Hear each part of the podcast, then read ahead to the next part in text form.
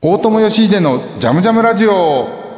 はい、皆さんこんばんは。今週も始まりました。大友義秀のジャムジャムラジオの時間です。えー、先週はクリスマスソングの特集だったんですけども、最後にかけたカーペンターズが本当に頭の方しかかからなかったんで、やっぱり全部かけたいなと思ったんで、今週も前半クリスマスソングの続きをやりつつ、そこから、えー、冬の夜にぴったりな曲に、えー、をいっぱいかけつつっていう感じで特集していきたいと思います。ということで先週最後までかけれなかったカーペンターズのの、えー、メリークリスマスダーリンを聞きましょうか。あ、せっかくだからもう一曲カーペンターズがクリスマスソング歌ってるので、2曲メドレーにしようかな。カーペンターズでメリークリスマスダーリンとクリスマスロースティングオンアンオープンファイヤーの2曲を続けて聴いてみましょう。えー、大友義秀のジャムジャムラジオ。今週はクリスマスソングで幕を開けました。えー、カーペンターズが歌う、えー、メリークリスマスダーリン、そしてクリスマスロースティングオンアンオープンファイヤーの2曲を続けて聴いてもらいました。えー、先週クリスマスソングの特集やった時にもう安易にクリスマスクリスマスって言っちゃいましたけど、今ウィンターセレブレーションっていう方がいいんじゃないのって、えー、ちょっと友人から、えー、なんていうのかな、えー、言われました。どういうことかっていうと、別にキリスト教徒だけが世界じゃないので、20世紀はね、なんかだからそういうののんきでしたよね。ちょっと無神経だったと言ってもいいと思いますけど、いろんな宗教の人がいるので、えー、クリスマスはキリスト教のあくまでも、ね、えー、セレブレーションなので、だからウィンターセレブレーションって言った方が、えー、いいのかなっていうふうに言われたんですけど、まあそうかもしれないね。なんか僕の場合は安易にデパートでクリスマスセールをやってるようなムードでクリスマスソングかけちゃってますけども、えー、もういろんな意味でね、20世紀とは違ってきて、えー、ある意味世界も20世紀の物騒さとは違う物騒さになってきてて、えー、そんな中にはこういう言い方の問題も考えなきゃいけないこともあるんじゃないかなって思います。次はね、先週かけようと思って時間がなくてかけれなかった、ちょっと珍しいテイクで、ジャズギタリストのジョー・パスがギターソロでホワイトクリスマスを演奏しているのがあるので、これ聞いてみましょうか。なかなかいいですよ。ジョー・パスでホワイトクリスマス。えー、ジョーパスのギターソロでホワイトクリスマス聴いてもらいました。ジョーパスのギターって僕実は若い頃全然興味がなくて、あんまり通ってこなかったんですよね。だけど今聞くといいなっ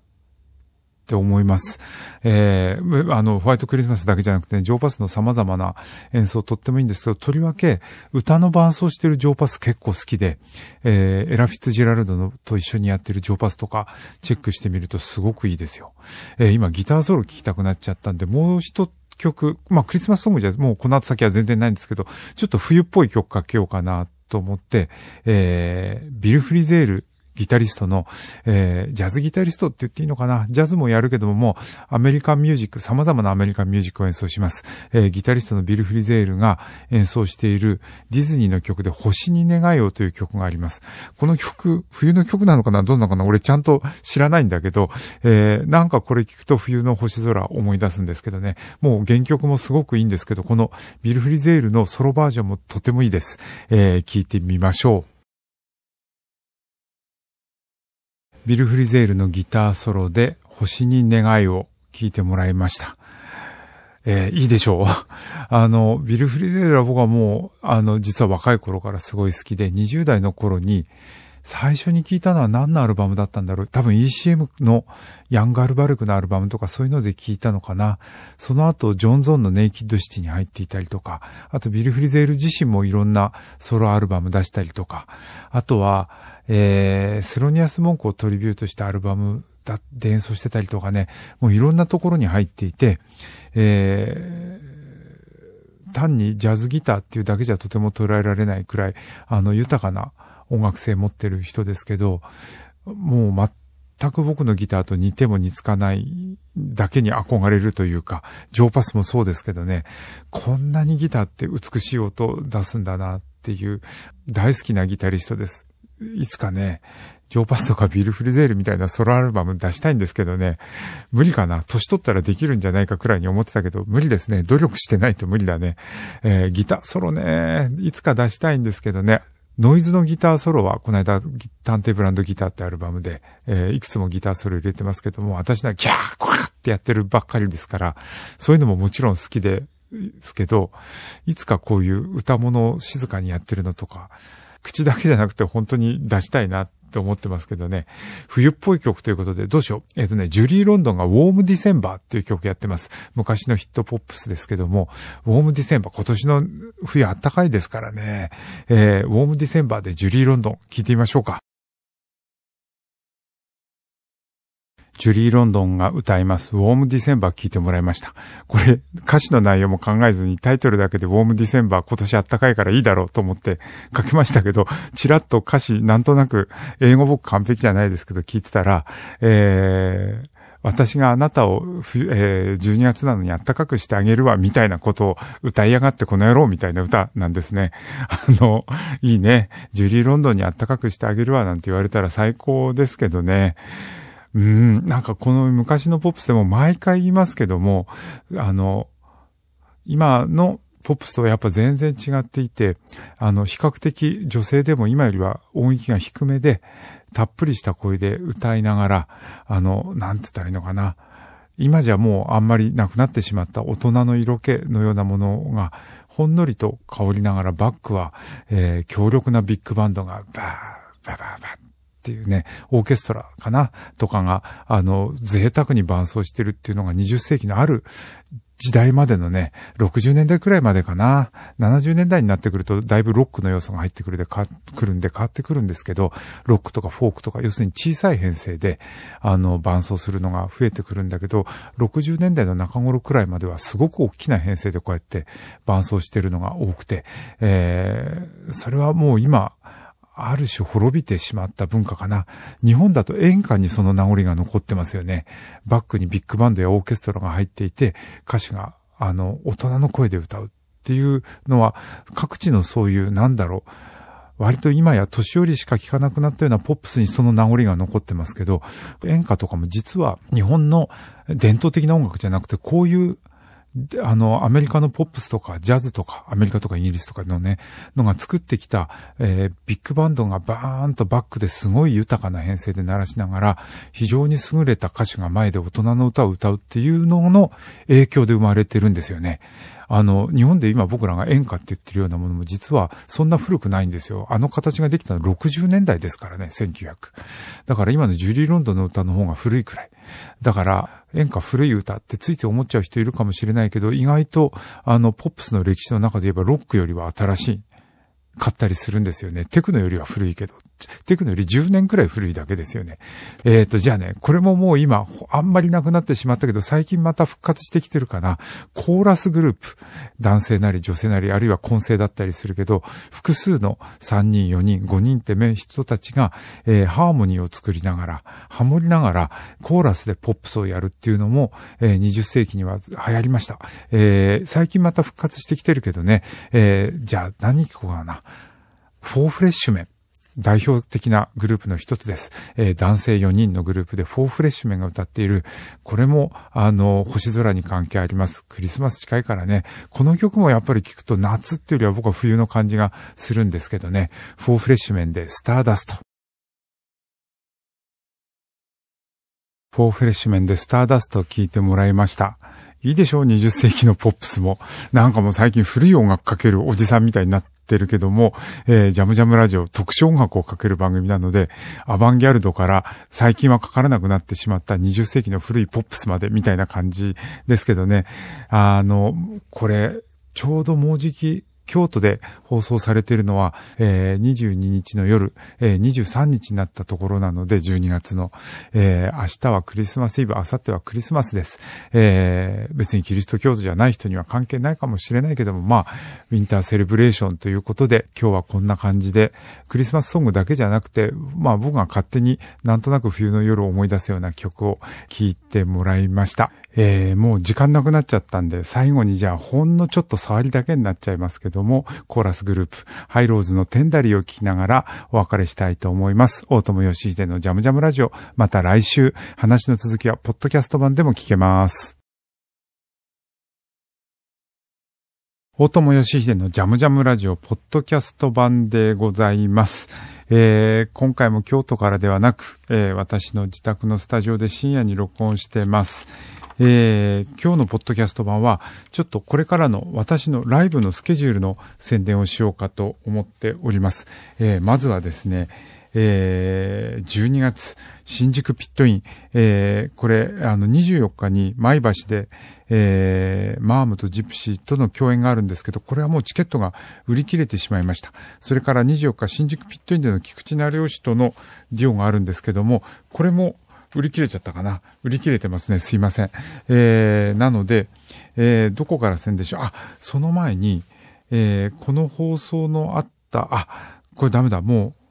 あれですね。今、高橋源一郎さんの番組のこと言おうと思ったけど、もう NHK で放送されちゃったかな？NHK のラジルラジルっていう、あの、アプリの聞き逃しで、えー、あるいはネットの聞き逃しサービスで、高橋源一郎さんとやった、えー、今日、今日というか先ほどの夜10時、あ、9時からかな、えー、1時間ほど源一郎さんとやった、えー、高橋源一郎の飛ぶ教室に私がゲストで出たものが多分放送されたはずなので、予定通りなら、それはぜひ NHK での聞き逃しサービスで1週間ほど聞けるので聞いてもらえると嬉しいです。で、えー、その後です。えー、12月の26日から新宿ピットインで、えー、もう毎年やってます。4days8 連続コンサート。えー、4日間で8連続のコンサートやるというのがありますので、今日はこれの宣伝をさせてください。まずね、26日の火曜日、昼間、えー、昼間はね、何時からかというと、14時半会場で15時開演です。えー、お昼、26日火曜日のお昼です。えー、が、The Night Before Pandemic in 福島というタイトルで、これ実は2020年の頭1月に福島で、えー、私がギターを演奏し、岩見慶吾がベース、えー、彼実は福島出身です。それから林来がドラムスという編成で即興演奏をやったんです。フリージャズ的な即興演奏なんですけども、これすごく面白くて、定期的にやろうかなと思った時にパンデミックになっちゃったんで、なんとなくそれっきりやらなかったんですけど、そういえば、忘れてたと思って、これをまずオープニングにぜひやろうと、えー、思ってます。昼間なんでなかなか来にくいかもしれないけど、これすごい面白いからぜひ来てください。26日の昼、新宿ピットイン、 The Night Before Pandemic in 福島。そしてその日の夜は、スモールストーン・バリトン・アンサンブル。これはですね、あの、えー、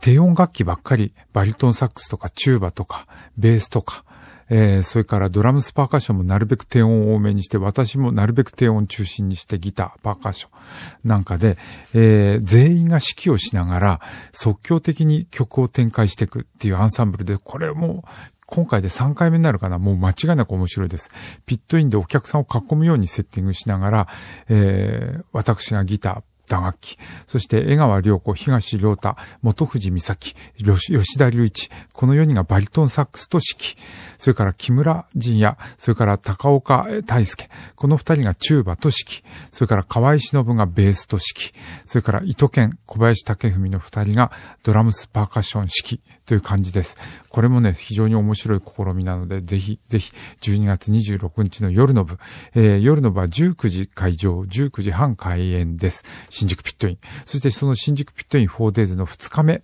の昼の部はデイタイムスペシャルという名前で27日水曜日の昼の部、えー、15時から始まりますけども、私のギター、松丸慶のサックス、石若俊のドラムスというトリオの編成に、えー、小暮カホのダンスがセカンドセットで入ります。全部即興です。えー、どうなるか。あの、石若俊さんとは何度かやってますし、松丸慶さんとも何度もやってますけど、松丸石若と一緒に同時にやるのは今回初めてなんですごい楽しみです。二人とも若いですよね。30前後だと思います。小暮かほさんもそんな年齢かな。えー、非常に若い二人です。あ、ちなみに初日にやる、えー、セットも若いメンバーいっぱいいて、林来学とか20代前半じゃないかな。えー、そして、12月27日の夜は The World Without Him、えー、ペーター・ブロッツマントリビュートということで、彼の、えー、欠落した世界っていうタイトルで、えー、メンバー私がギター、それから、えー、長竹美子のピアノ、えー、それから菅隆のベース、落合康介のベース、本田玉也のドラムス、山崎博のドラムスという編成で、ちょうどペーター・プロッツマンがかつてやっていたマシンガンとか、ああいう編成から、えー、あるいは、えっ、ー、と、ニップルズっていうアルバムから、えー、サックスがなくなったような編成です。だからペーター・ブロッツマントリビュートですけど、サックス抜きで、でもこれブロッツマンなので基本的には即興で行こうと思っています。えーこれもお楽しみに。多分これ一回きりのセットになると思いますけどもね。えー、すごいメンバーだと思います。素晴らしいメンバーだと思います。えー、これが27日の夜です。そして、えー、大友義で 4days の3日目、4days8 連続コンサートの3日目は、12月の28日、昼。これね、細井徳太郎キューレートセット。つまりギタリストの、この番組でも紹介しました。細井徳太郎、徳ちゃんがですね、えー、のキュレートで、だから私も何やるかわかりません。細井徳太郎が仕切るセットで、そこに私が参加します。で、メンバーは面白いメンバーなんです。何やるんだろうね。俳優の、えー、久保優太さん。そしてダンスの、えー、これ、荒雄平さんって読むのかな？そしてギター、ボーカル、キューレーションで、細井徳太郎。そしてもう一人ギターとボーカルで、君島大空。えー、そしてピアノとシンセサイザーで、高橋優生。という編成に私が入ります。一体、細井徳太郎が何を企んでいるのか、すごい楽しみですけどね。そしてこの日の夜は、大友義秀ニュージャズアンサンブルです。実は、あの、1月からツアーする ONJQ 大友義秀ニュージャズクインテットがどうしても、この、えー、4日間、えっ、ー、と、スケジュールが合わなかったので、えー、じゃあと思って、えー、ベース、ドラム、えー、ギターは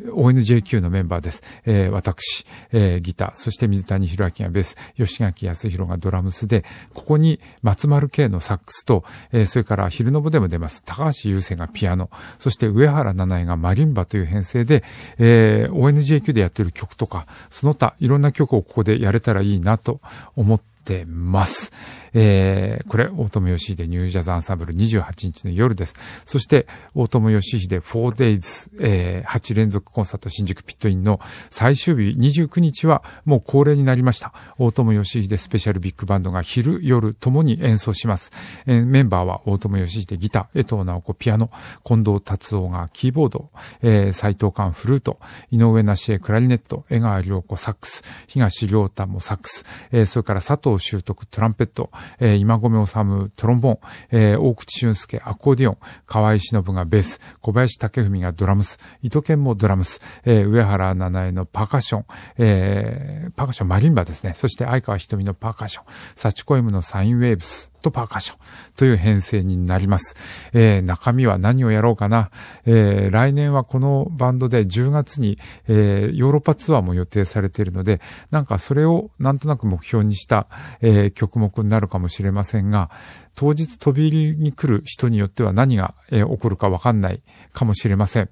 なんか踊る人とかが飛び入りで来るかもしれないな。えー、内緒ですけども。えー少なくとも二人は来ると思う。えー、それからそうだ、踊りの人の飛び入りということで言えば、スモールストーンバリトンアンサンブルの方にも、えー、踊る人が一人来ます。えー、誰とは言いませんけどね。えー、他にも、あの、それぞれの日になんかスペシャルなゲストが来る可能性もありますけども、その辺はまあ当日になって来た人だけのお楽しみということで、えー、楽しみにしていてください。これがね、年内最後のコンサートになります。そして年明け、えっ、と、あ、ちなみにね、えー、これ自宅スタジオで収録するときに空調止めるんですよ。音が入っちゃうから。だけど寒いわ。暖房入れるね。ちょっとさーっと音がするけどごめん。もう許して。ポッドキャスト版だから暖房入れました。ちょっと寒い。足元暖房も入れるからガーッと音がする。えっ、ー、とね、1月はですね、1月6日にダブルヘッダーやります。えー、1月6日の昼が、ロフトプラスワン、お昼です。えー、エンケンさんのトリビュートでエンケンさんのトークもやるし、あとは、えー、と、トシさんと、えー、石塚トシさんと、えー、ドラムスと私でデュオやります。円ンバンドでドラム叩いてた石塚さんです。頭脳警察でドラムを叩いてた石塚さん、トシさんが来てくれて、えー、デュオやります。私は円形さんのアンプを持って行って、もうがっつりこの日はデュオやれればと思ってます。これが1月6日、初ライブになります。そしてこの日の夜は、えー、下北沢の弟というスペースで、吉垣るいと私のギターデュオをやります。吉垣るいとは初共演です。吉垣るい、えっ、ー、と結構でも、実は高校生の頃から知ってて、高校生の時に、えー、私のバンド ONJO か、大友義でニュージャズオーケストラのドラマーの吉垣康弘の息子なので、えー、彼についてヨーロッパツアー一緒に来てくれて、私のセッティングとか手伝ってくれたこともありました。でもそれからずっと会ってなくて、10年後くらいかな、に会ったらギタリストになってて、おーって感じで。でもそれからさらにまた、10年、10年経ったかな。経ったね。えー、彼今、あの、もうアルバムも出したりして、すごくいいギタリストになってます。なんで、えー、彼との共演が、初共演が実現します。1月6日です。えー、下北沢の弟。そして1月8日は僕初めて長崎で演奏します。音遊びの会と長崎で演奏会があります。えー、詳しい場所とかごめん、今わからないので、ネットで調べてください。えー、そして1月の11日、12日は福岡。のニューコンボというお店で初めて行きます、ここもね。えーもうほんと久しぶり、えー、ポール・ニールセン・ラブと、それから、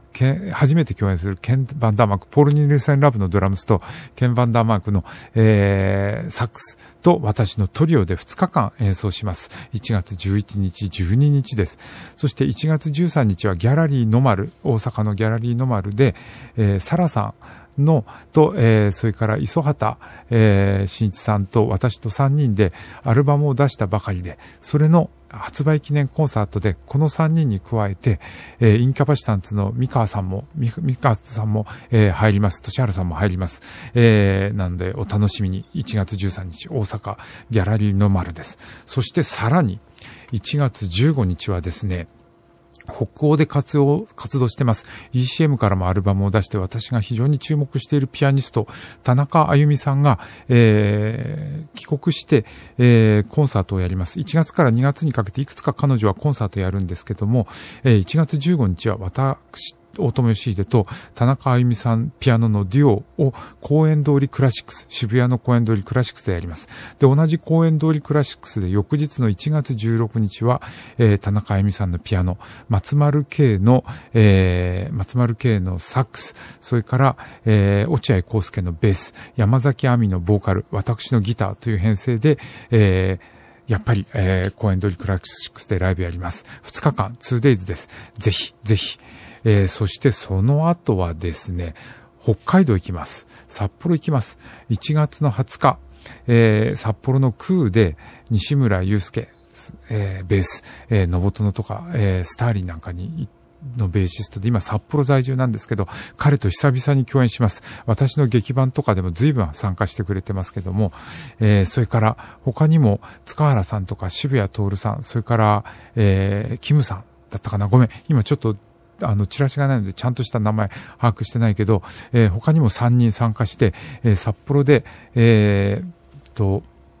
あの、えー、札幌、えー、ミーティングだったかな。自分で企画しといてタイトル忘れちゃった。沼山義明さんと私で企画してるんですけど、いけね、ちゃんと調べる。ちゃんと調べて告知するね。えー、と、で、自分の手帳にも何も書いてないので、こういう時に何が便利かっていうと、X って言いたくないんだけど、ツイッターなんだよね。えー、自分のスケジュールを、あの、ツイッターとか SNS で俺見て、それで、あ、今日これがあるんだってよく思うことあるんですけども、えっ、とですね、えっ、と、あったあったあった、えっ、と、よっこいしょ。えー、1月の10 20日です。えー、大友義秀 &NMA プレゼンツ札幌ミーティングのボリューム2ということで、札幌のクーというお店で、私のギター、それから、えー、キム・ヨーイのサックス、エレクトロニクス、それから、えー、塚原義弘のギター、ハーディーガーディ、その他、西村祐介のエレクトリックベース、そして渋谷徹のドラムス、えー、と、ジンギスカン鍋って書いてあるな。どんな演奏するんだろう。楽しみだな。えー、西村君以外とは全員初共演です。すごい楽しみにしてます。えー、札幌ではね、定期的にこうやって地元、札幌のミュージシャンたちとライブやれればいいなって思ってるんですけどね。そして翌日は、えー、サイア札幌国際芸術祭が始まります。私がキュレートして以来、あの、パンデミックで中止になったりしたので、えー、本格的な開催は私がキュレートした2017年以来になります。えー、で、えー、今回、あの、お昼間、えー、スカーツっていうところで、えー、これまでの、えー、今回のキュレーター、これまでのキュレーター、それから私も交えて坂本龍一さんなんかのことを話したりとか、えー、サイアフ、えー、札幌国際芸術祭の話をします。そして夜は、えー、えっ、ー、とね、えっ、ー、と、ACF アートサロンというところで、坂本龍一さんを追悼した企画で、えー、私が坂本龍一さんについてトークしたり、えー、他にもあのトークゲストあると思うんですけども、えー、そういう企画があります。だからこの日は1日中、21日は、昼間は、えー、スカーツという場所で、で、夜は、えー、AFC アートサロンで、えー、私はトークをやります。えー詳しいことは、あの、ネットとかぜひ調べていらしてください。そして、1月の24日は、ソウルで、えー、リュウハンキルと、それからオッキュンリー、チェロのオッキュンリー、すごい演奏家ですけどね、この番組でも以前石橋さんが紹介しましたけど、この二人とトリロでソウルで演奏します。1月の24日。そして、そのソウルを経由して1月の26日からは ONJQ、えー、大友義でニュージャズクインテット、えー、のツアーがヨーロッパで始まります。吉垣康弘、水谷博明、累計新平、今込治というメンバーで、26日がパリ、えー、27日がフランスのナント、28日がフランスのレンヌ、そして、えっ、ー、と、あ、それからね、それからちょっと待ってよ、その後は、えー、じゃんじゃんじゃん、手帳を見ないとわからない。えー、29日がオフで30日が、えー、ブリュッセルの AB クラブっていうところ、それから、えー、31日が、これデンマークのアーハスって読むのかな。ので、えー、やります。そして、えー、2月の1日がデンマークコペンハーゲンジャズクラブロコで演奏します。そして、えー、2, 2月2日がノルウェーのオスロで演奏。そして2月4日が、えー、ワルシャワの、えー、パードンって読むのかな？って場所で演奏です。2月4日、5日がワルシャワ。そして2月6日が同じくポーランドのカト、カカトビセ、カトビスって読むのかな？ところで演奏。で、7日もは今度はチェコです。チェコで、えー、えー、チェコの、えっ、ー、とね、これ、パドビセって読むのかなぁえー、ちょっとわかんない。チェコで演奏ですね、いずれにしろね。そして2月8日がボン、えー、ドイツのボンです。そして、えー、2月9日がベルギーのゲントで演奏します。えー、2月10日はイタリアのパドバで演奏。そして2月11日がイタリアのフォルリっていう結構田舎町ですね。ここにあるアレアセサミカという、もう何度も行った、行った場所ですけど、そこで演奏して、えー、日本に戻って、ってきます。えー、ということで、えー、ね、ヨーロッパのツアーまではさすがに来れないかもしれないけど、もしもヨーロッパでこれ聞いてる人いたら、ぜひ、ぜひぜひ、えー、という感じです。えー大友義のジャムジャムラジオ、ポッドキャスト版、えー、今回は、えー、今年の後半から来年1月、2月前半にかけての私のスケジュールの紹介になっちゃったな。えー、ということで、えー、もう良いお年をではない。まだもう一回あるけどもね。えー、でも来年もよろしく。おともよしででした。